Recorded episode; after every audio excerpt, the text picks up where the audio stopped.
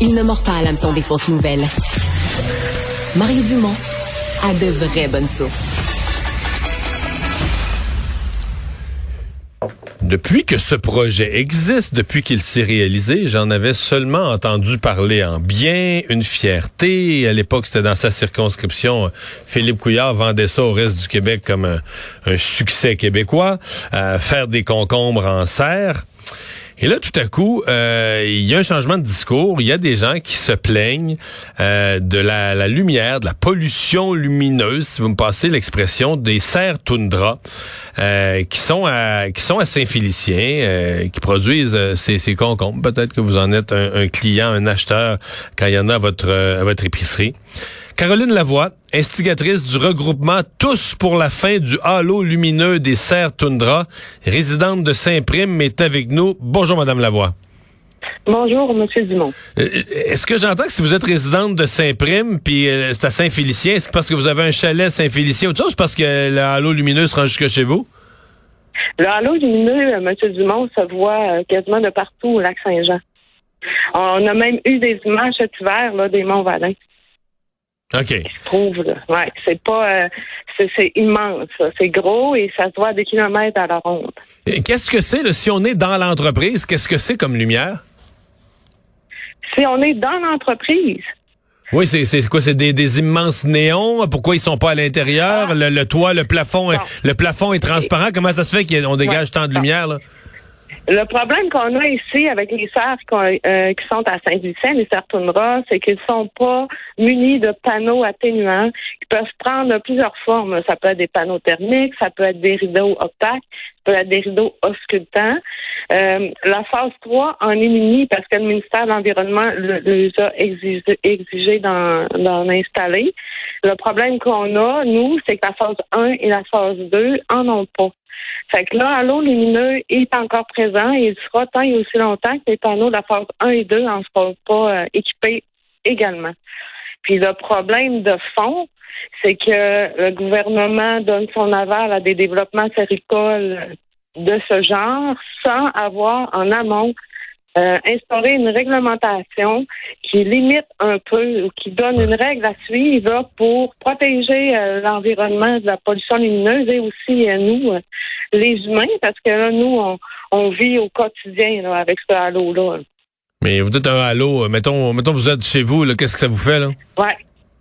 Ça fait que dans le ciel, il y a un immense halo jaune, on dirait un dôme euh, de feu, si vous voulez. Nous, ici, dans la région, on est chanceux. On a des aurores boréales qui sont malheureusement moins visibles parce qu'elles sont au nord, comme les serres. Les étoiles, euh, la Voie lactée, on la on les voit plus non plus. Euh, les gens qui habitent autour, sont dans le salon chez eux, puis il fait clair, là, ça éclaire dans le salon.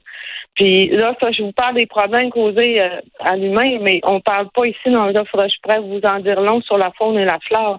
Beaucoup d'études ont démontré l'impact négatif sur la biodiversité. Fait juste penser aux oiseaux migrateurs qui sont euh, dérangés par ces halos-là lumineux qui tournent autour du halo. On voit de plus en plus d'oiseaux migrateurs qui vont rester sur place parce qu'ils sont dérangés dans leurs orientations. On parle aussi beaucoup des, euh, de tout ce qui est pollinisateur. Euh, puis on sait hein, que les insectes, les abeilles, c'est problématique dans notre euh, province. Ben, ces halos lumineux-là créent beaucoup de problèmes. Euh, des déplacements d'animaux dans le dans les habitats naturels.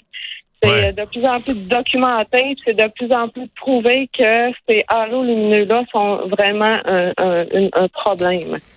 Parce que des serres, on en veut, là. Je veux dire, euh, il y a quelques années de ça, on se disait ça n'a pas de bon sens au Québec avec les surplus d'électricité d'Hydro-Québec, que nos concombres, nos poivrons, tout ce qu'on achète de légumes euh, en serre euh, durant l'hiver, là, ça vient de l'Ontario, ça vient d'ailleurs, que nous, au Québec, on en produisait à peu près pas.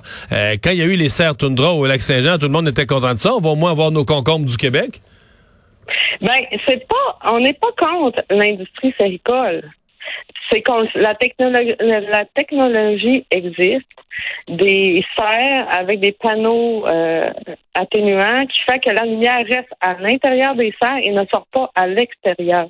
Puis ça, ça augmente de façon euh, considérable l'efficacité énergétique de la production en serre. Fait que dans le fond, ce qu'on veut, c'est vous voulez avoir des, méga euh, des méga-serres, OK, mais peut-on le faire en, en protégeant ce qu'il y a autour? Parce que là, le problème, c'est que ça, génère des problèmes partout autour. On parle ici d'exemples là, de, de, d'apiculteurs dont les abeilles sont, sont complètement désorientées ici dans la région. On parle de vaches laitières qui dorment toute la nuit, qui sont complètement euh, de, qui sont toutes déphasées dans le cycle de, de lactation. c'est tout ça, là, ça a un impact réel, puis on le voit de plus en plus.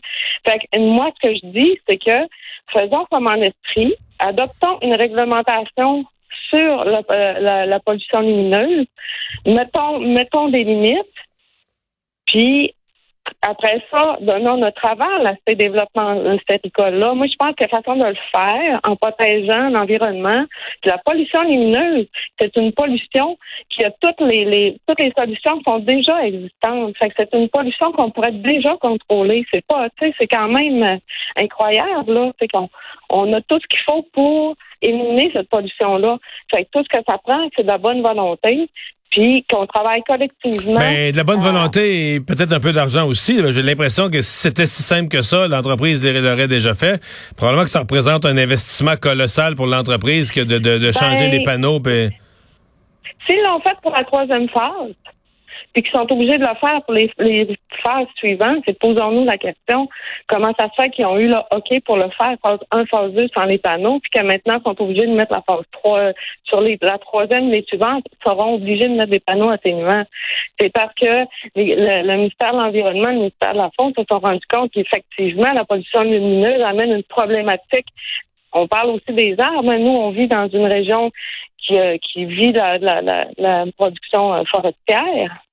Ben, la pollution lumineuse, ces halos-là, a un impact aussi sur les arbres et la forêt. Là, là, je, vous ai laissé aller avec les oiseaux, mais dites-moi pas que les arbres sont tristes, là.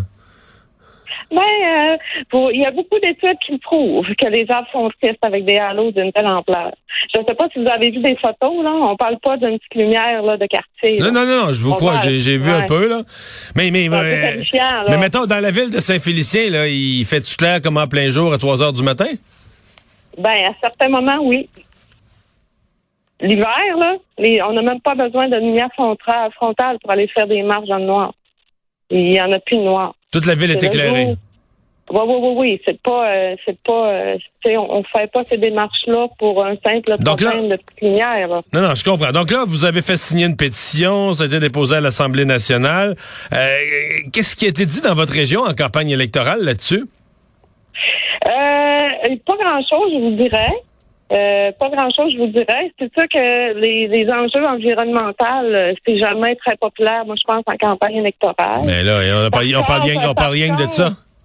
Hum, par contre, nous, chez nous, euh, les démarches qu'on fait, c'est pour que les foyers merci de notre région adoptent cette réglementation-là. Les démarches sont en cours. Fait on, on, a bon espoir que ça que ça se fasse là, dans, dans la prochaine année.